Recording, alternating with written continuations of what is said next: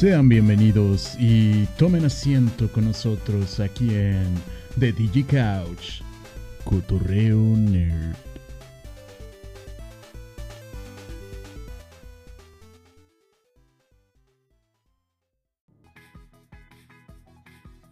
Bueno, pues bienvenidos a este podcast nuevo llamado The Digi Couch.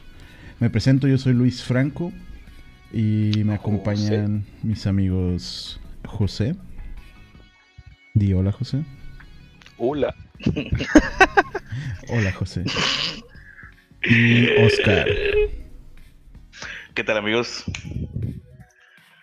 Y pues el objetivo de este podcast es cotorrear un poco sobre los temas nerds que nos interesan, ah, tanto de tecnología como gaming, eh, entretenimiento digital y desarrollo de software. Mm, puras cosas de nerd. Exacto, puras cosas de nerd. y pues ahorita con temas recientes, hablando del coronavirus. Resulta que... No sé si se enteraron, pero un sistema de inteligencia artificial de descubrió antes de que saliera el coronavirus que iba a haber un que había peligro de viajar a Wuhan. Órale.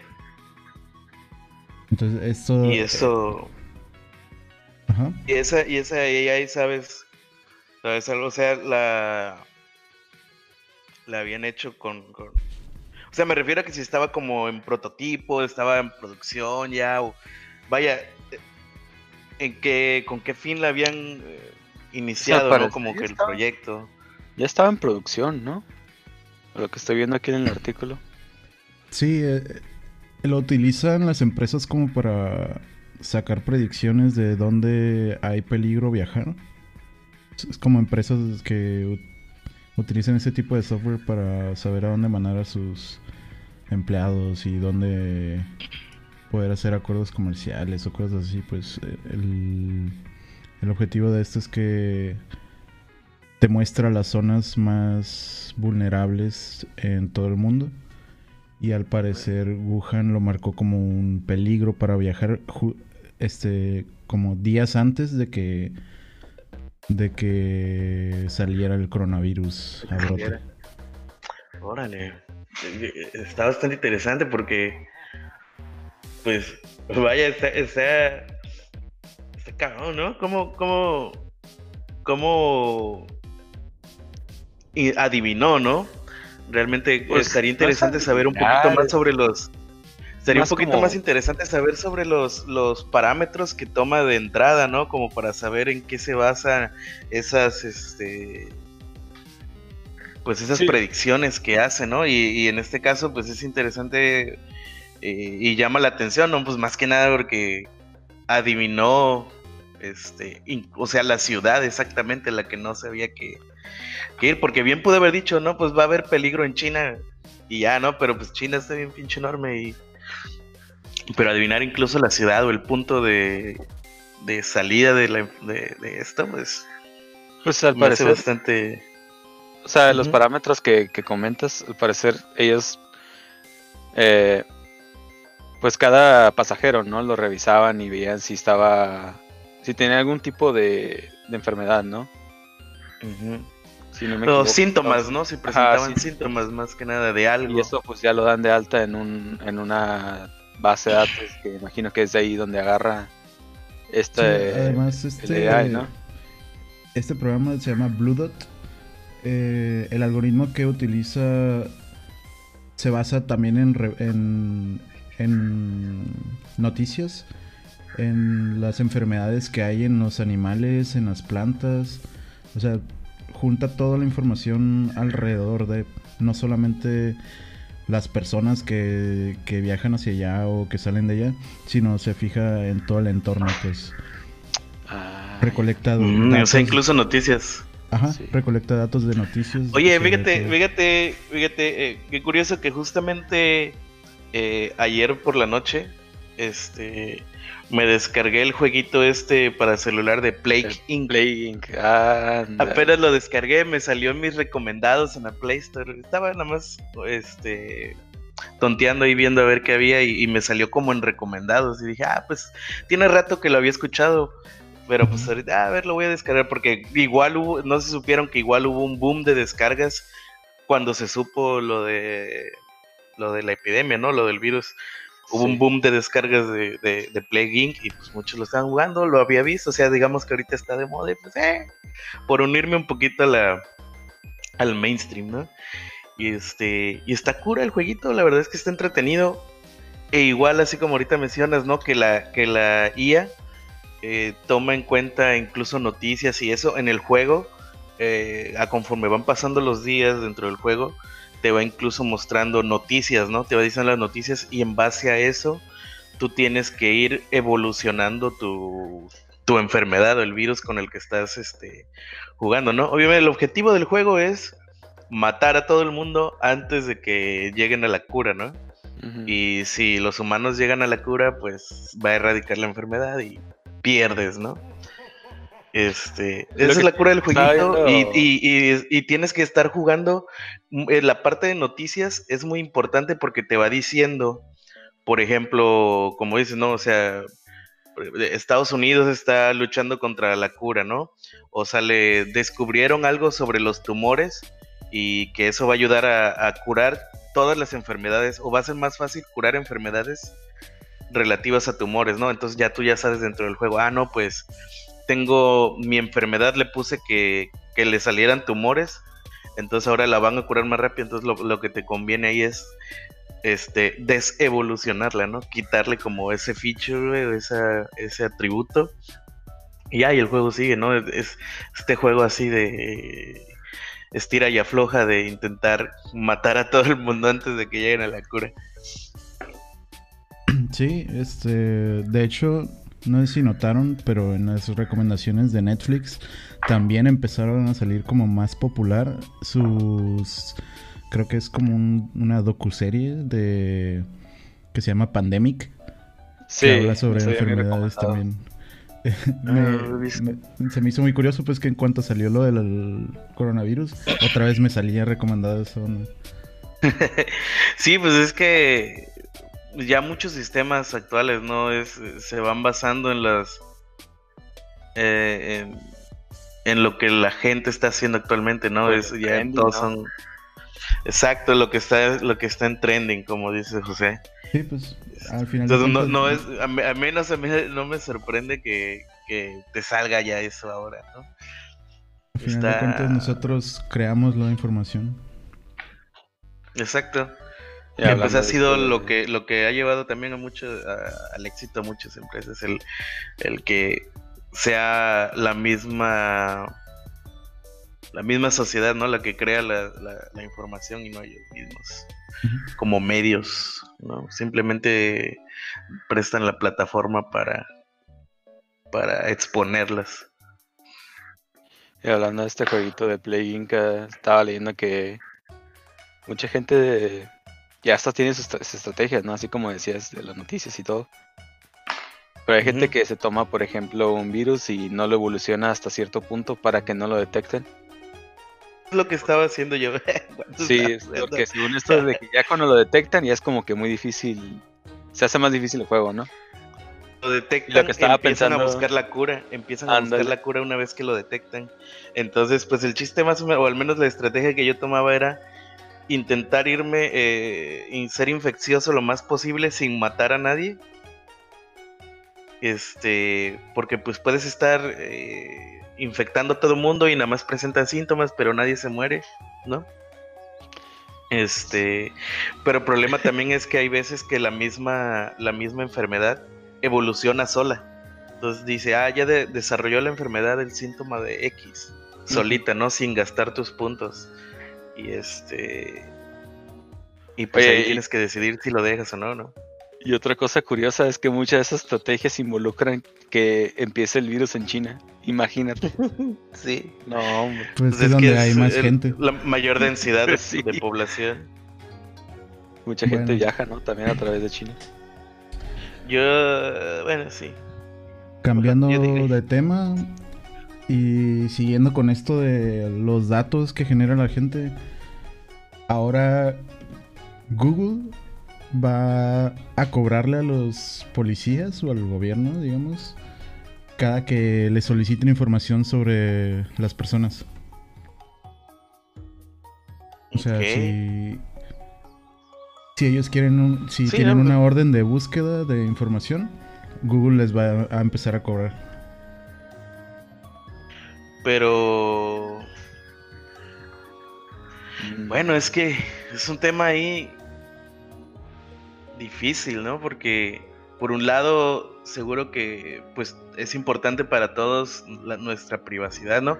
Aunque yo creo que es un está un poco preestablecido y ya es muy conocido que que pues todas esas empresas como Google, Facebook, Twitter y prácticamente todas ya toman tu información y, y de alguna u otra manera lucran con ella, ¿no?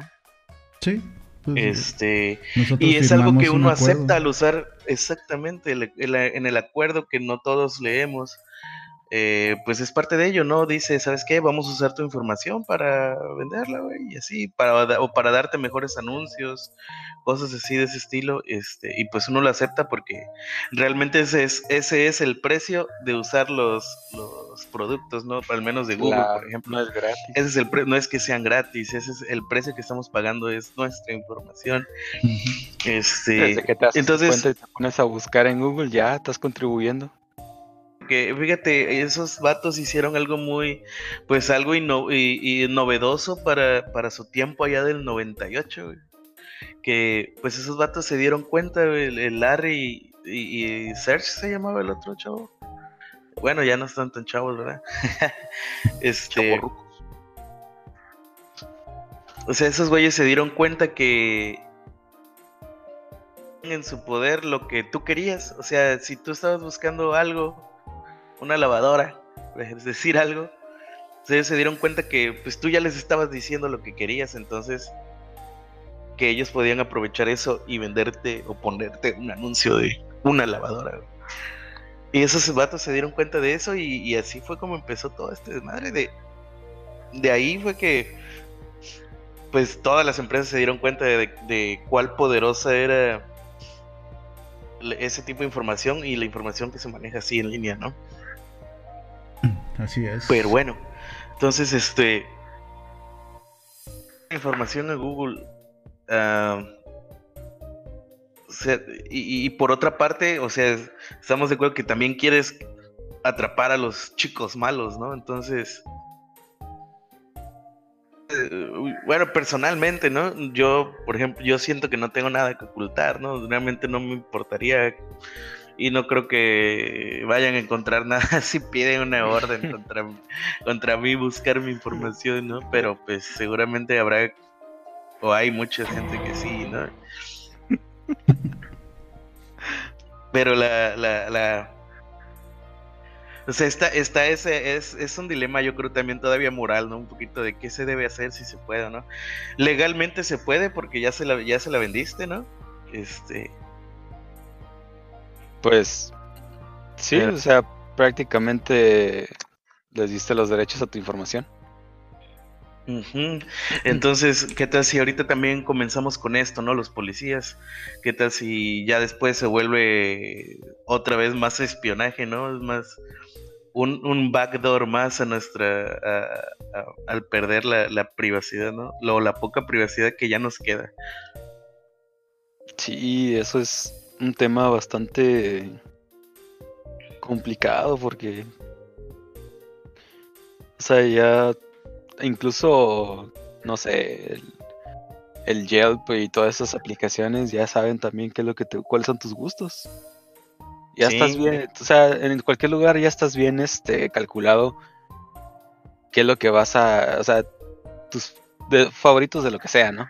Sí, no hasta, hasta como dices, ¿no? Incluso Uber, Uber, Uber Eats. ves que hace rato platicábamos, ¿no? Ah, me voy a pedir esto. O sea, ya te salen tus recomendados cosas que pues, sí te van a gustar, ¿no?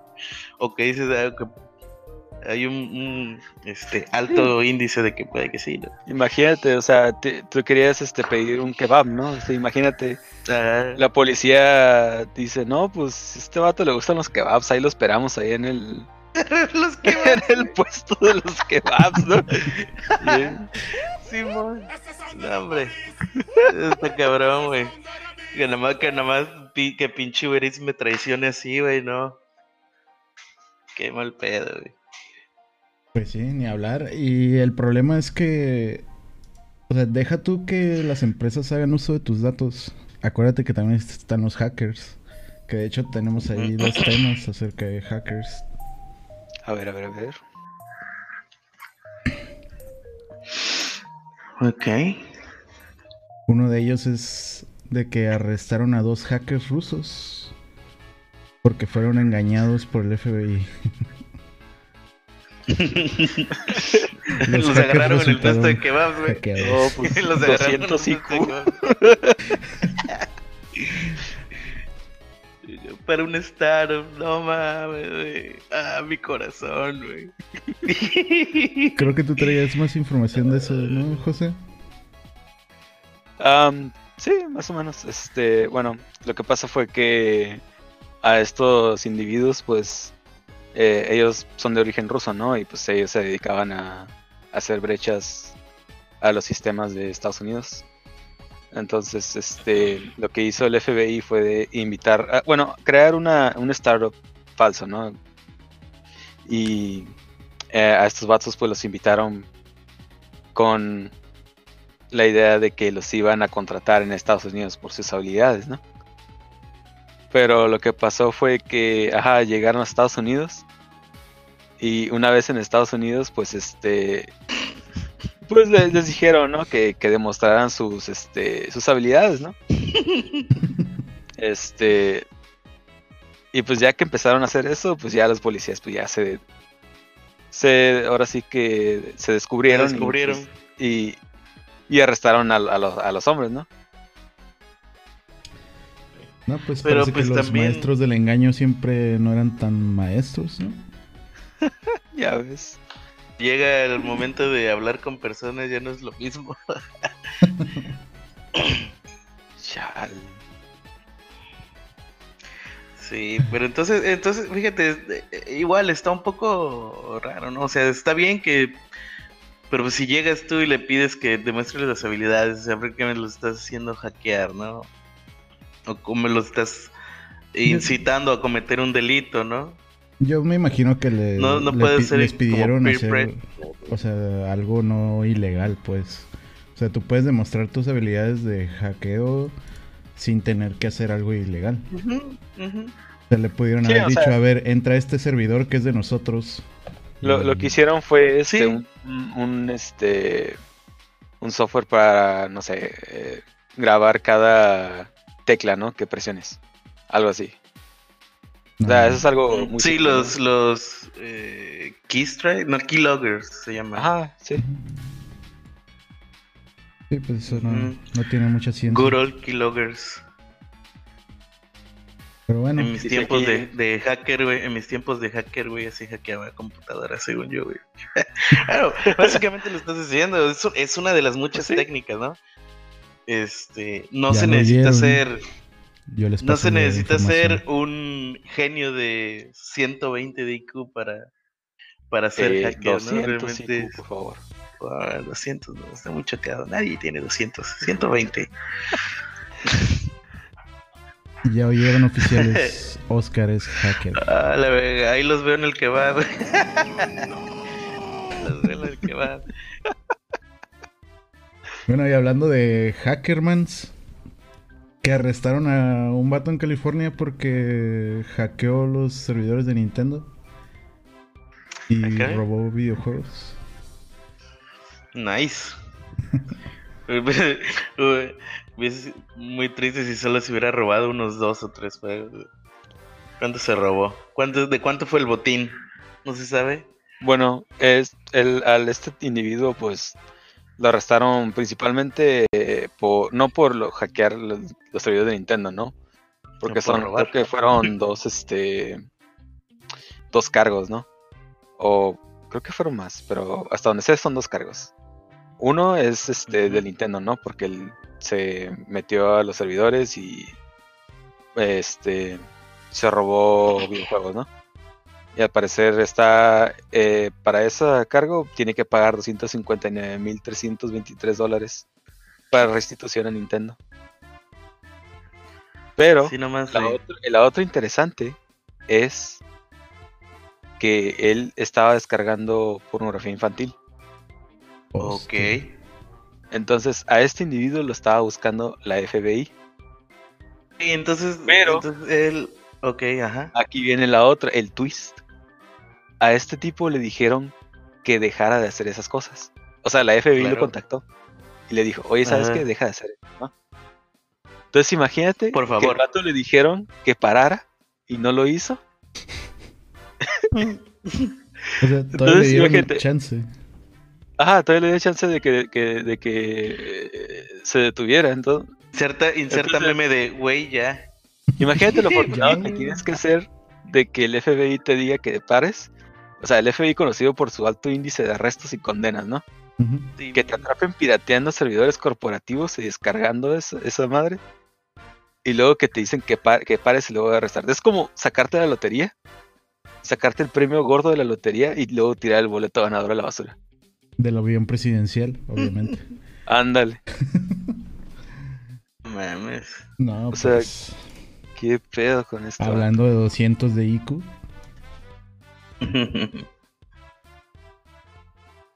y bueno, pues, ahora vamos a pasar a otra sección, ¿no? Que ya la tocamos un poco. Nuestra sección de gaming. Y, y regresando también al, tema de coronavirus un poco. Eh, Nintendo confirmó que, que por el coronavirus se afectó la producción de los Switch, del Nintendo Switch. Me imagino que, que su mayor productora debe estar por allá, ¿no? La fábrica. Ajá. Pero, o sea. Pero hay muchas. imagínate cómo es que una enfermedad no solo eh, afecta a la población en general, sino que también afecta a las empresas y no solamente empresas locales, sino que afecta a, todo el mundo. Así como ahorita hay problemas para producir un Nintendo Switch, podría haber problemas también para producir otro tipo de cosas que necesitamos en la vida diaria.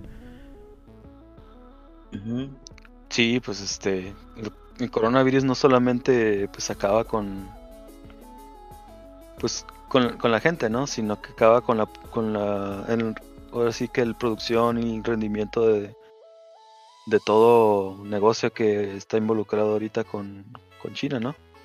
Así es. afecta económicamente este a muchos muchas empresas. Em, Yo creo que después vamos a tener más información estadística de de cuánto nos está costando al mundo el coronavirus, güey. Yo creo que sí. Así como cuando fue la gripe porcina, el H1N1, creo que hubo cifras acerca de ello. Sí. Eh, bueno, ¿nos ibas a decir algo de Call of Duty, José?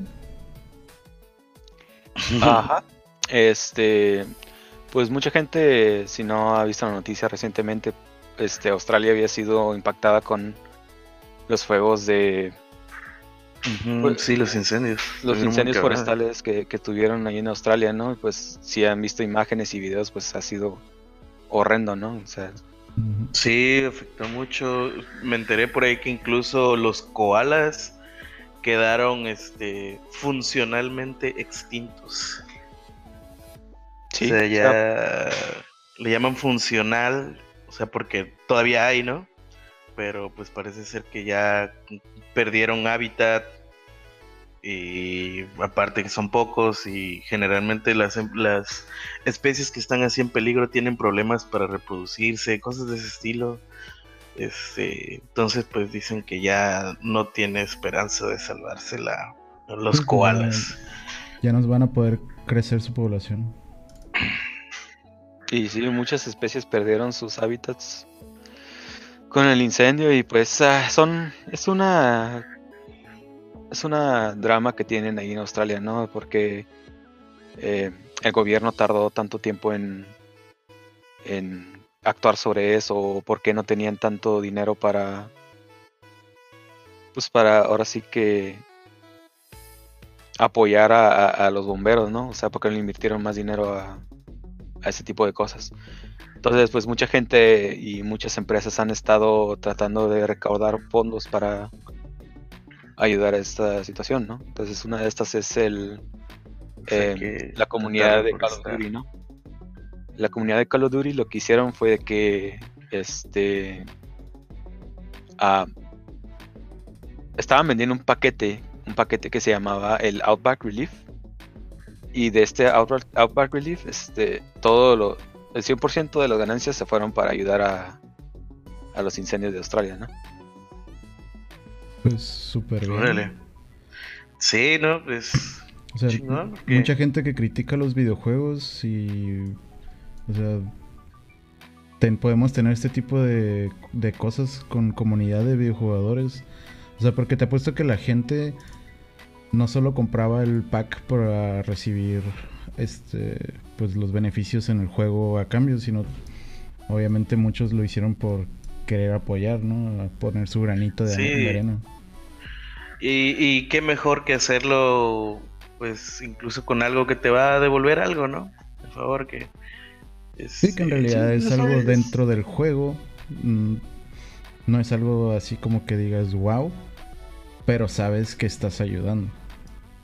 Claro, eh, como lo, como lo han hecho muchas otras también, ¿no? Con que pues te venden una skin, ¿no? Y realmente y toman ese dinero para para este para donarlo, ¿no?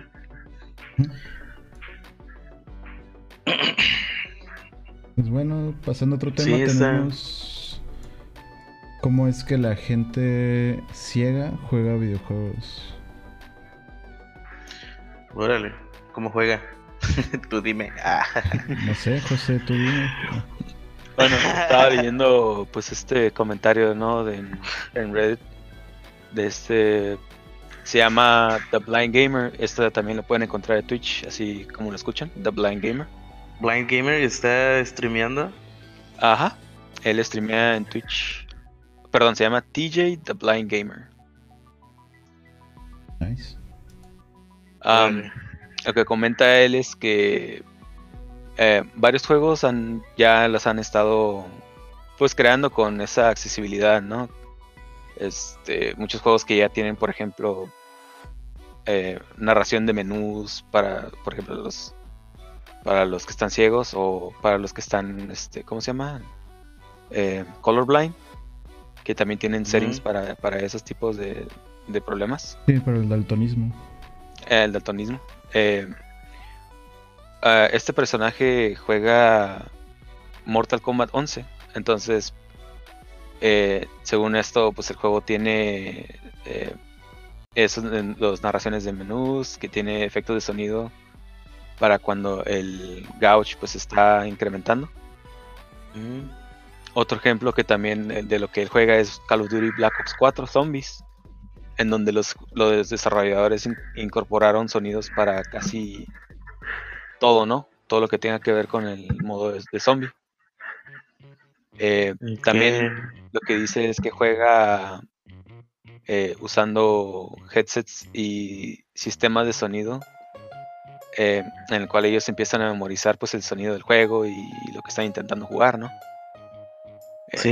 de Me imagino que deben de ser de headsets tipo, no sé, 7.1 o algo así para intentar Sí, o sea, imagínate lo que, eh, lo que estar comentas. bien que- ¿no? o, o ponerse ellos mismos en un espacio, ¿no? sí, un sí, sí. espacio tridimensional que realmente no, ex- no existe, ¿no? Lo que comenta es que, por ejemplo, en Mortal Kombat, él tiene que ponerse especial atención a los pasos y a los voces de los personajes para indicar qué es lo que está ocurriendo en, Saber más si le están pegando, ¿no? Ajá. o sea, un golpe o una patada, ¿qué será, no?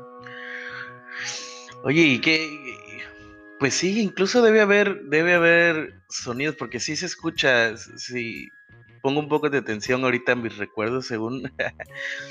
o sea, sí hay sonidos diferentes, por ejemplo, se escucha cuando salta en los pasos. Eh, creo que también se escucha cuando se agachan, porque suena como un... algo así, no sé, como si respirara, ¿no? Pero es que ahora son casi todo, todo muy, muy, muy realista. Entonces, puede que sí, como dice, ¿no? Si se ponen realmente a intentar adivinar qué está pasando. Y yo creo que también sí. Bueno, a lo mejor uno, como, bueno, a mí es difícil, es más, más difícil, yo creo, para nosotros debería serlo, procesarlo, ¿no? Porque, por ejemplo, si depende, ¿no? Si es una persona ciega de nacimiento, pues aún así yo creo que sí debería tener un poco de problema. no, bueno, no sé, ¿no? Porque menos personalmente no me puedo imaginar eh, como lo que les mencionaba ahorita, ¿no? Hay sonidos que sí te indican, ¿no? Pero realmente yo aún así proceso eso, esos sonidos los proceso como una imagen, ¿no? O sea, yo en, en mi cabeza me imagino esas imágenes, ¿no? Que se está agachando. Pero alguien ciego de nacimiento, ¿no? Realmente no puede tener esa como esa, es, esa este, imagen, ¿no? Porque para ellos, pues no, no conocen, ¿no? ¿no? No conocen lo que es la vista. Está, está interesante ver cómo los desarrolladores están intentando, pues, tener más accesibilidad, ¿no? Como paréntesis con, con esto, recuerdo que hace meses vi como un video de cómo grababan los sonidos de Mortal Kombat. Y oh, está, está, bien curada porque ah. utilizan verduras, frutas y las aplastan, hacen de todo para poder grabar. Para que los sonidos sean más realistas. Pero bueno, vamos a otro... ¿No?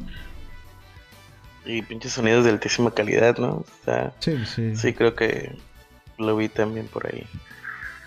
Este, vamos a otro tema. Que es la carrera para preservar la increíble historia de PC Gaming de los 80s en Japón.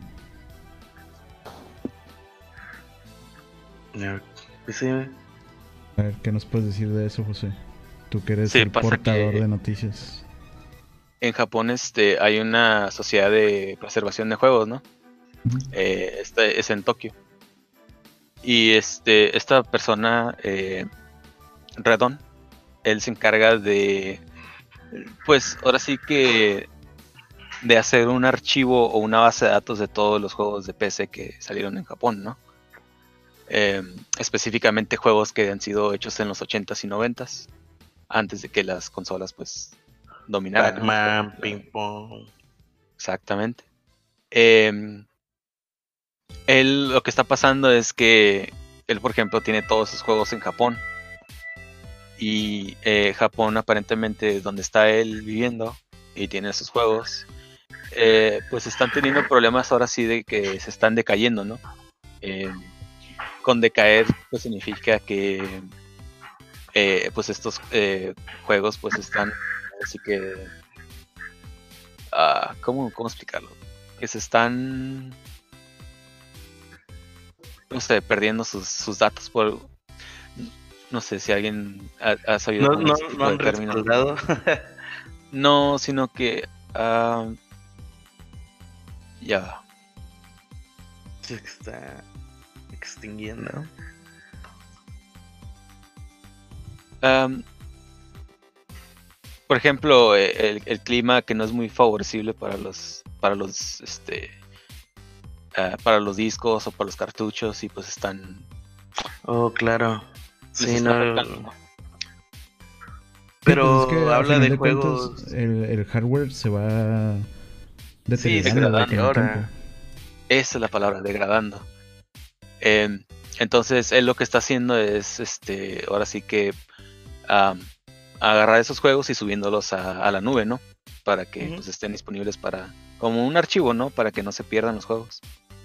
Sí. Entonces lo que pasa es que pues eh, es él y unas cuantas personas más, entonces casi no tiene apoyo para... Y son un montón de juegos, ¿no? Así es. Ah, yo recuerdo, recuerdo mucho a esos juegos viejitos. Me tocó eh, aún usar computadoras. Bueno, yo he usado computadoras desde muy pequeño, ¿no? Este. Y pues obviamente yo solamente lo usaba para jugar. Pero tú dirás, un niño en el 93, ¿qué juegos o qué podría usar, no? Pues bueno, todavía era, era DOS. Para entrar a Windows tenías que meter un disquete y ya meterle ahí CD Windows o algo así, o Windows y Enter y ya entrabas, ¿no? Al Windows 3.1. Y recuerdo mucho... Eh, ok, Summer. Recuerdo mucho que mis juegos favoritos de ese entonces era, uno era el Pac-Man. Y era igual como con un disco. Y ya le dabas CD Pac-Man. Y ya entrabas y a jugar, no, waka, waka, waka, waka. Había otro, había otros dos juegos que también jugaba que eran de carreras. Uno me lo regalaron por Día de Reyes. Se llamaba Lotus. Creo que era. Era. Era un paquete como de 8 disquets. De. Este. Pues ya de los cuadraditos, ¿no? No, no de los grandotes de 5 un cuarto. Los, ¿qué, ¿De cuánto es? ¿De 3 y medio? ¿Cuánto 3 y medio. Este. Como 6, 5 disquets. Tenías que irlos metiendo como para instalarlos. Y este, ya al final era como un launcher, ¿no? Un solo disquete ya nada más para lanzarlo. Este. Ese juego estaba bien chingón, yo recuerdo. Que decían, no man, pinches carros se ven bien realistas. no, les voy a, les voy a, les voy a pasar un, un, link de alguna imagen de cómo se veía ese juego. De hecho, hay una página por ahí que todavía de repente tiene juegos así gratis que los puedes descargar en, este, y son, son punto .exe. Y es un solo, es un solo exe el juego y, este, creo que lo descargué por ahí, por ahí debo de tenerlo, ese el Lotus, que como gustaba. Y había otro que nunca También existe una página, ¿no? En donde puedes jugar este juegos viejitos en línea. Juegos viejitos. Sí, de diferentes consolas. No me acuerdo cómo se llama la página ahorita, pero tiene algo que ver con archivo, ¿no? Ajá y había otro juego que igual era de carreras, pero ese no recuerdo el nombre y por más que lo he intentado no lo he recordado. Y creo que mi papá ni siquiera recuerda el nombre del juego tampoco. Que creo que ese juego lo jugué una vez en un banco. Mi papá trabajaba en un banco y entonces estaba yo una vez así de niño ahí, pues para que no diera yo guerra me puso el juego. De niño rata. De niño rata, exactamente, era niño rata de los 80, bueno, de los 90. cambiando de juego, Ah, recientemente un niño, se podría decir, terminó el Ocarina of Time en menos de 10 minutos. Lo terminó con 959.69. Creo que sí, había escuchado que había una manera de saltarte las primeras. Las primeras, este. ¿Cómo se llama? Joyas. Ves que primero tienes que agarrar las tres joyas y luego ya te vas a los templos. y son como siete templos, no sé, pero ¿qué hizo? ¿Se saltó también los chingados templos? Eh, pues aparentemente dice que es un nuevo glitch que ha encontrado la comunidad de speedrunners, ¿no? hablando un poquito de, los, de la comunidad de speedrunners, pues eh, ellos este, pues, son... Ahora sí, para la gente que no, nunca ha escuchado este término, ¿no? Eh, un speedrunner es una persona que, que se encarga o eh, de pues tomar cualquier juego, ¿no? En este caso Ocarina of Time, puede ser, el otro popular es Super Mario 64, ¿no? Este, y de poder eh, terminar el juego y, o sea, terminar quiere decir de completarlo ya sea en 100% o en este caso en Ocarina of Time es matar a Ganon, ¿no? em, en Super Mario 64 sería matar a, Bowser. Eh, eh, y hay varias categorías, ¿no? Se dividen muchísimas categorías. Eh, unos sin glitches, otros que con glitches, otros que 120 estrellas y así, ¿no?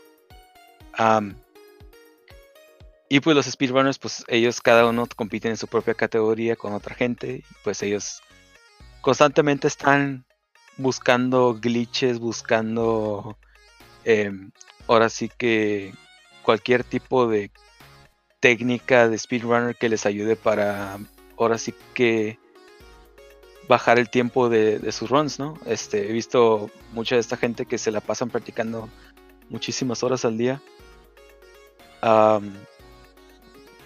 hacen ejecuciones de, de, su personaje que son muy exactas, ¿no? Por ejemplo, unos saltos de Super Mario 64 que necesitan que sean súper exactos para que pueda funcionar el glitch o para que puedan esquipearse una pared, ¿no? Sí, estos concursos están siempre muy interesantes porque me ha tocado ver, al menos en Twitch, que cada vez que hay un Games Done Quick, muestran nuevos glitches o nuevos atajos en los, en los juegos. Es de que a mí me gusta mucho ver el Games Done Quick porque ellos te explican, ¿no? Tienen a la persona que está jugando y tienen a una persona que también es experta, ¿no? En el juego, en el speedrun y ellos te están explicando, no, pues que hizo esto porque eh, cuando hace esto ejecuta cierta parte del código del cartucho, ¿no? Entonces ya te empiezan a explicar con más detalle qué es lo que está pasando, ¿no? En el juego. Así es.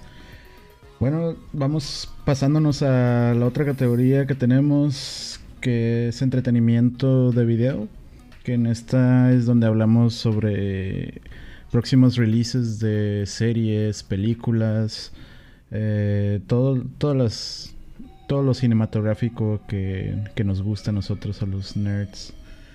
Y empezamos con Castlevania de Netflix, que va a salir su temporada número 3 ya el próximo mes, en marzo 5.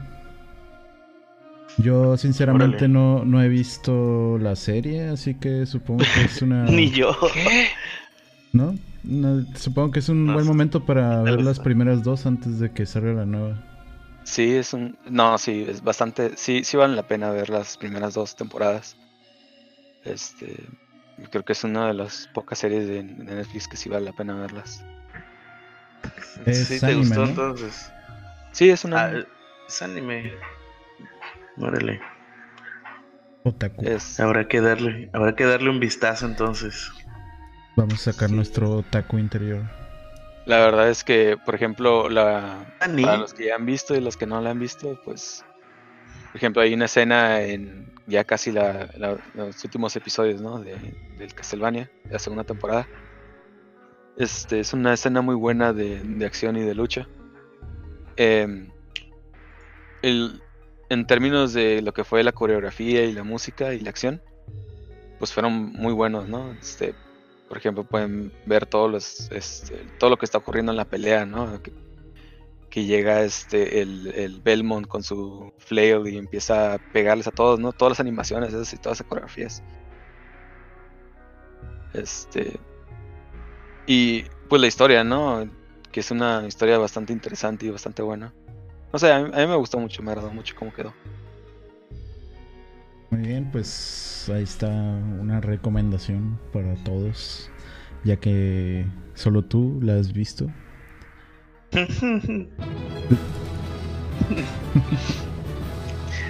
Ain't nobody got time for that. Y bueno, pasándonos a otra serie, va a salir supuestamente que son fuentes no confirmadas que también en Netflix va a salir la serie de Resident Evil.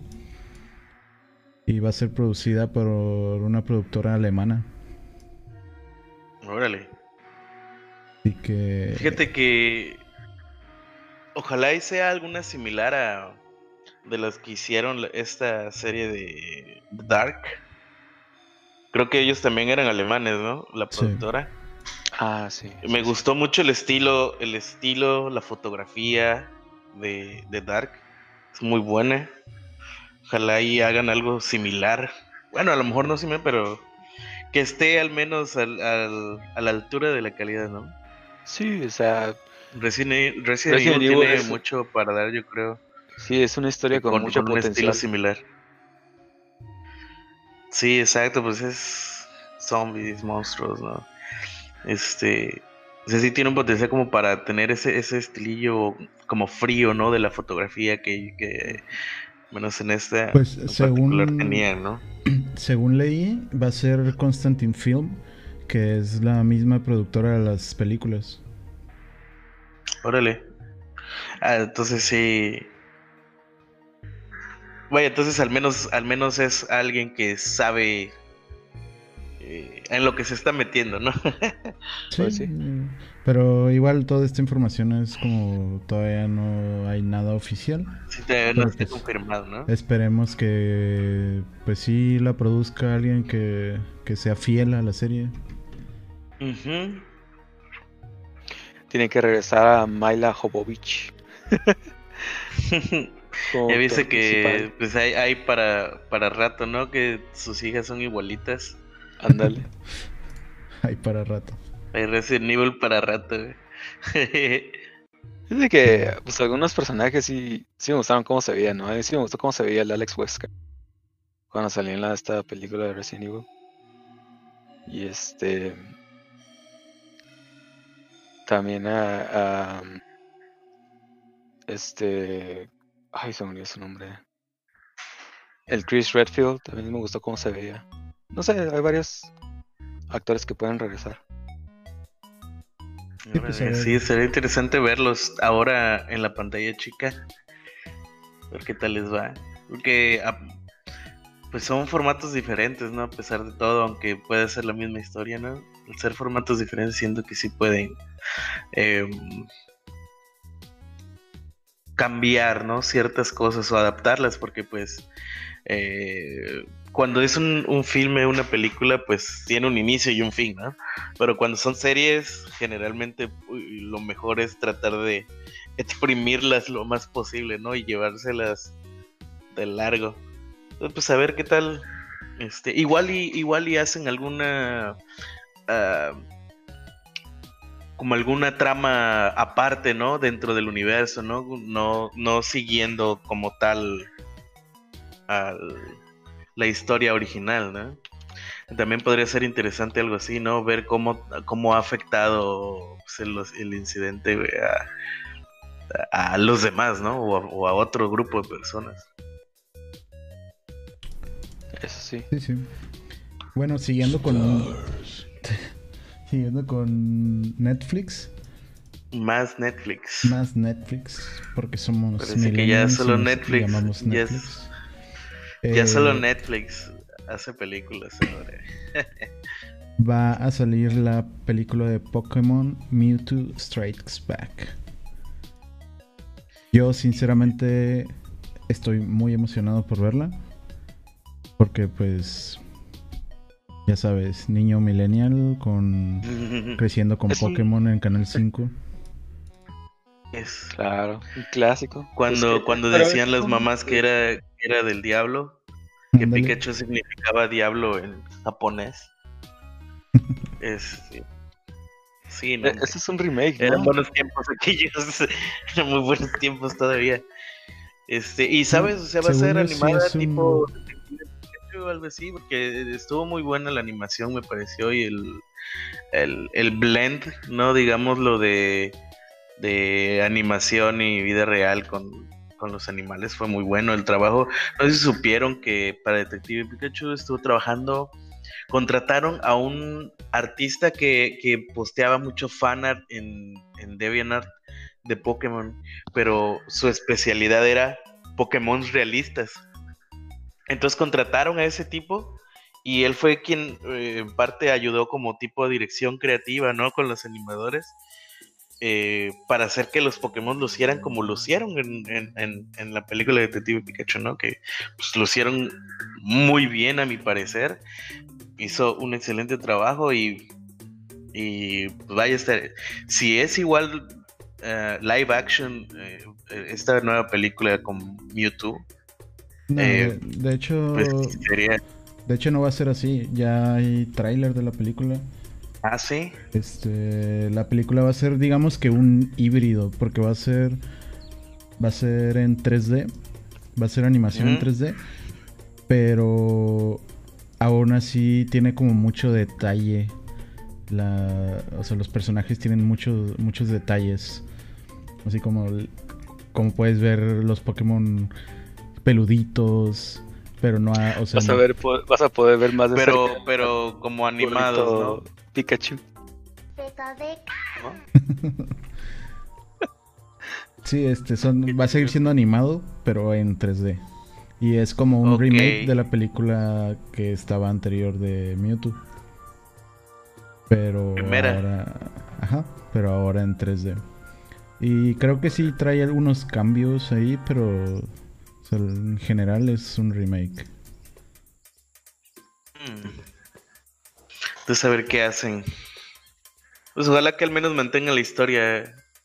Sí, es que a veces eh, lo que lo hacen para llamar la atención de, la- de las nuevas generaciones, ¿no? Que ya no les ya no les gustan esas esas otras animaciones de repente, ¿no? Ya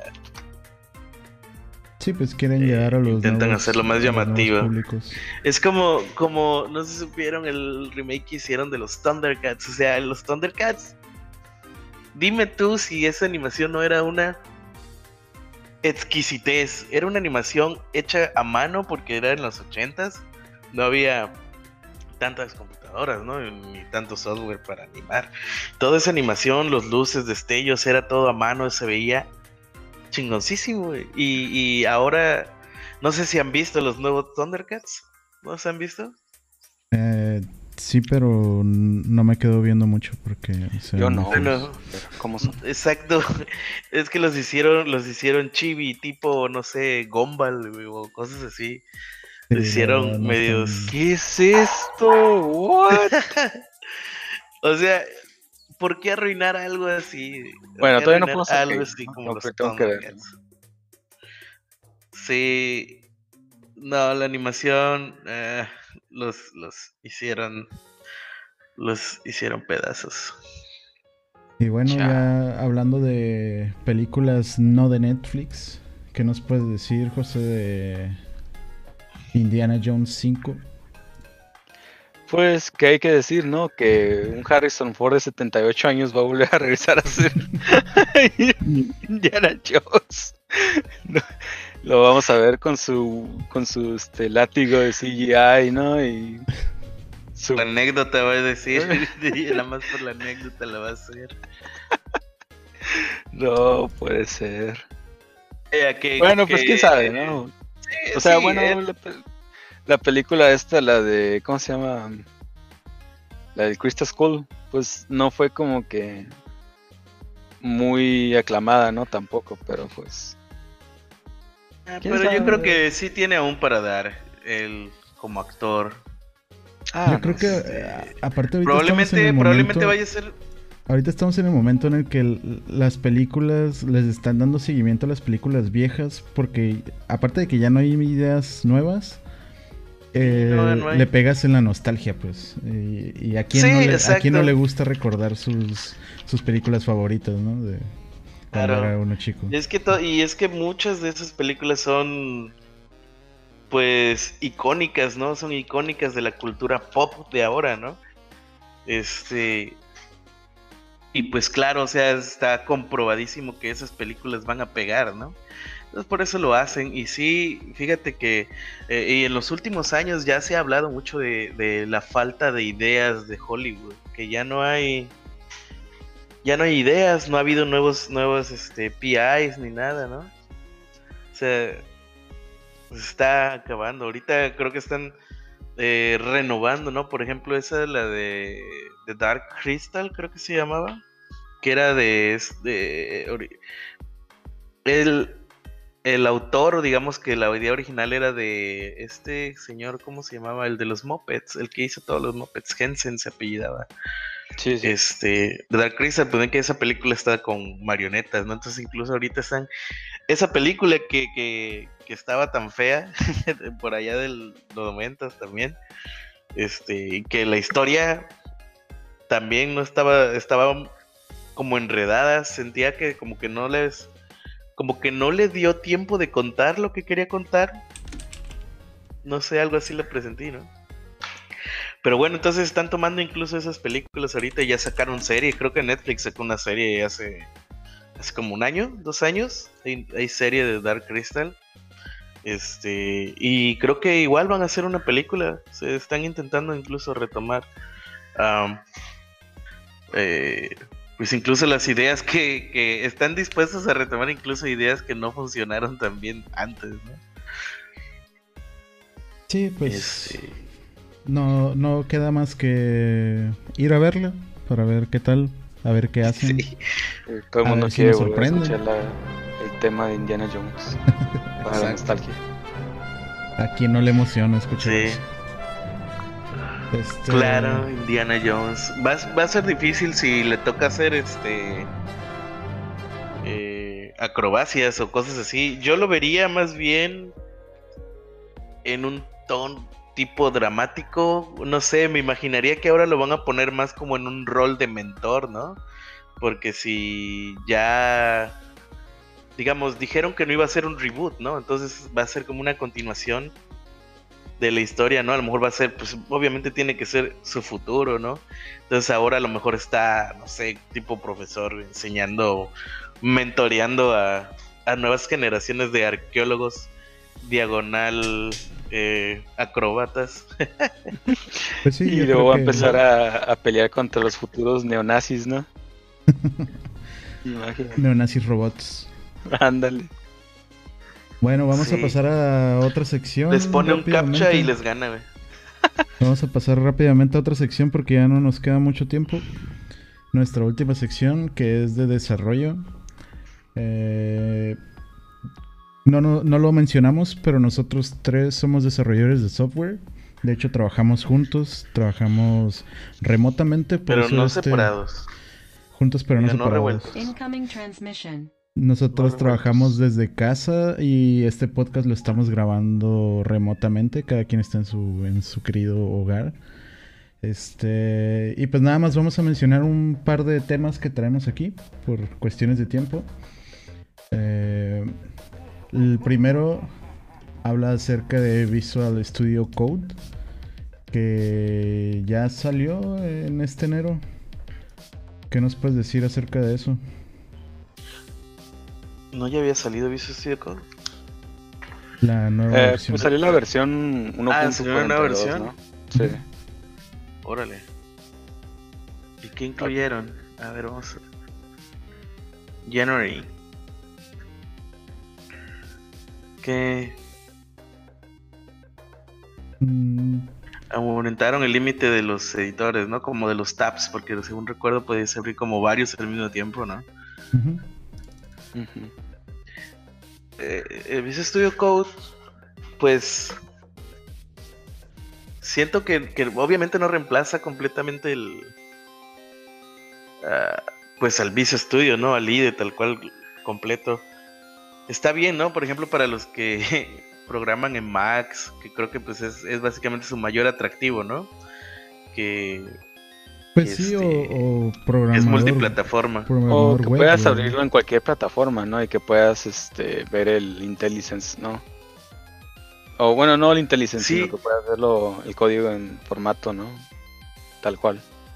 Sí, es, es en sí. Lo, lo padre es que es, es ligero, ¿no? Obviamente también Y sabemos eh, que Visual Studio no. Code no salió para reemplazar a Visual Studio, sino para co- tenerlo como alternativa y para tener algunos de los de los beneficios que tiene el IDE de Visual Studio. Eh, ujú, pero lo que sí se me hace muy curioso es como cada vez lo están creciendo más y le están metiendo más cosas. Si se va pareciendo Sí, más a Visual. Studio. Pero al final cre- Sí, no, mira, cre- creo que termine acaban de agregar-. No, no. Porque pues, de mantener bien marcado algún... Sí, o sea, aparte que Visual Studio normal es enfocado para .NET y en Visual Studio Code no puedes hacer .NET.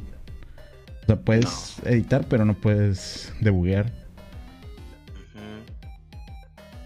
Pero pues para Sí, es más como desarrolladores para web, Android, Python, cosas así, ¿no?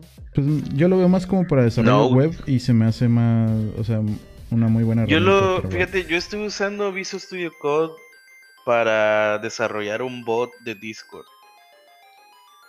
Y, y trae incluso integrado el, el debugger y todo. Mandas a... Fíjate, o sea, está, está, está bastante bien. O sea, al menos lo mínimo, ¿no? Que esperarías hacer en un IDES lo puedes hacer en Visual Studio Code. Eso está genial, ¿no? Y ya con eso. Este. Sí, ¿no? Está- Ahorita a ver que. Pues met- según estoy viendo ahorita en este momento la lista, ¿no? Como el, el, el patch notes. Dice que agregaron extensiones de Java, ¿no? Actualizaron para data breakpoints en el call hierarchy view. Agregaron, mejoraron el debug de consola. Agregaron desarrollo remoto, que ahora puede usar eh, puertos SSH, seguridad. Ah, agregaron tutoriales. Creo que sí había visto, ¿no? Que tienen como al momento de que descargas, instalas todo, este trae una carpetita con tutoriales ahí en la entonces le agregaron este cómo des- cómo deployar Docker. Está bien, ¿no? Para yo personalmente no sé Docker. Tendría que echarle un vistazo para ver si algún día me vuelvo me vuelvo DevOps. Y es la nueva tendencia ahora, ¿no? Vámonos todos a DevOps. Ya nadie, ya nadie desarrolla, ahora soy DevOps porque está bien fácil. No Es- es- tan- siento que el, no siento que el. DevOps Si, siento- te, si te vas a ya algo muy específico, no está fácil, güey. Porque, o sea, DevOps es automatizar y te puedes ir a automatizar todo, güey. Entonces Sí. puedes crear scripts muy complejos, dependiendo, pero pues depende mucho del negocio, güey. Depende de qué es lo que estás haciendo y la tecnología que manejan. Así que tampoco es como que digas, ah, pues está bien fácil, voy a hacer DevOps. O sea, si quieres ser DevOps Junior, sí está fácil. Pero ya para un DevOps Senior, debes tener mucho conocimiento y de muchas herramientas. Sí. Sí, de, de varias, ¿no? Pero pues incluso hay herramientas que ya lo hacen, digamos, que digamos que es una, es una navaja suiza de DevOps. No sé si han escuchado ah, sobre Cara. Eh, es, un, es una herramienta, por ejemplo, que eh, utilizábamos en, en Broadcom. Cuando trabajaba en Broadcom estaba una... Justo cuando se dio el cambio de administración ahí, eh, estaban, estaban comprando una herramienta que se llamaba Cara, que era Release Automation, no sé qué onda, y básicamente era, iba a hacer ya todo lo que tenían, eh, lo que necesitaban hacer este, los DevOps, ¿no? Y ellos lo único que tienen, es, es como, era como el, era como el OutSystems de, de DevOps. Así, velo de esta manera. Y ellos nada más tenían que hacer como templates en XML de lo que tenían que ir haciendo. Era como configurar banderitas. Pero es Y que ya tú estás viendo, todo. tú estás viendo DevOps nada más como Continuous Integration. Pero DevOps es un ente más grande. O sea, en DevOps tú hasta puedes ponerte a crear scripts para inicializar proyectos. Digamos que tienes un proyecto muy complejo y quieres que cuando alguien descargue ese proyecto de Git y le pueda correr un script en el cual le hagas setup e instalar librerías, instalar frameworks, instalar así como que todo un paquete de cosas y mover archivos, o sea, manipular ya archivos con shell. eh, todo automatizado en un solo script. O sea, es el tipo de cosas en las que ya un DevOps se va metiendo más a fondo. Pero Sí, pues todo, todo en Shell. Eh, pues puedes hacer casi to- de todo en Shell, ¿no? Que realmente ese era el, el objetivo de, de, de Windows, ¿no? De Microsoft más bien al, al hacerlo. Pero Eh, bueno, ya se mucho, puede hacer de mucho. mucho. hablar de estas tecnologías de, de. DevOps. Vámonos a de Boomer. Angular 9, que ya está disponible. ¿Qué nos puedes decir? Nueve. Y yo me quedé en el dos. No, pues ahí hay que me- actualizarse un poco. El 2 y no lo aprendí. Es más, no sé ni siquiera el Angular 1. Pero me quedé en que íbamos en la versión 2 del Angular. ¿Cómo llegamos a la 9? Pues ahí llévate, aviéntate unos cursitos de perdida, ¿no? Eso, No. Voy a aprender otra cosa. Ya el Angular ya va para afuera. Pues Nadie lo usa. le metieron. Todo bien salado, ¿no? Le metieron mejoras a lo que es el tamaño de los bundles, mejoras en, en el binding de las clases de CSS, uh, mejoras en, de, en debug, um, los, e- los errores en el momento de compilar también lo mejoraron, o sea, le, met- le metieron muchas mejoras en general en todos los aspectos que creo que es como un intento, un, una patada de ahogado, ¿no? Así como vamos a Lo meterle que estoy más. viendo es como que puras mejoras de performance, ¿no? Ajá, Lo que estoy viendo esta gráfica aquí. sí, o sea, el- el- y eso es lo que voy, como que quieren ganarle en performance para atraer más gente, porque saben que todos se están moviendo a React. Pues ese es mi. Se ha escuchado más React ahora que, que Angular y otros. Sí, definitivamente. Digo, tan solo te vas a las ofertas de, de empleo y ves mucho más React que Angular. Incluso hay empresas que se están mudando de Angular hacia React. Órale. Pero bueno, Es interesante. y ya en el siguiente Ahí la, podcast, la lucha en React. yo creo que en el siguiente podcast vamos a hablar de otros temas que traemos aquí de desarrollo. Porque ya hemos consumido bastante tiempo. Sí, ya nos alcanzó el tiempo. Sí, pues si usted escucha, llegó hasta aquí, muchas gracias y perdón por ser tan enfadosos. este, pues muchas gracias. No sé qué quieran agregar ustedes, compañeros. Sí, este, cualquier comentario que tengan acerca de cualquiera de estos temas de los que hablamos, ¿no? Nos pueden escribirnos en nuestro Twitter. ¿Cuál es este, Luis? ¿El Twitter? De DigiCouch. Ah, bueno, el, el- el Twitter oficial, el, el at, el arroba que tenemos es DigiCouch Podcast, pero sin la O. DigiCouch Podcast. La palabra podcast no lleva O. Eh, nos pueden buscar también como The DigiCouch y ahí vamos a salir. Eh, igual vamos a agregar las redes aquí en la descripción del podcast para que puedan encontrar más fácil. Así es, este, ya lo escucharon, cualquier comentario lo pueden dejar en nuestra cuenta de Twitter. Y no sé, algunas palabras, Oscar. No, nada más, yo creo que ya ustedes agregaron todo lo que tenía que agregar.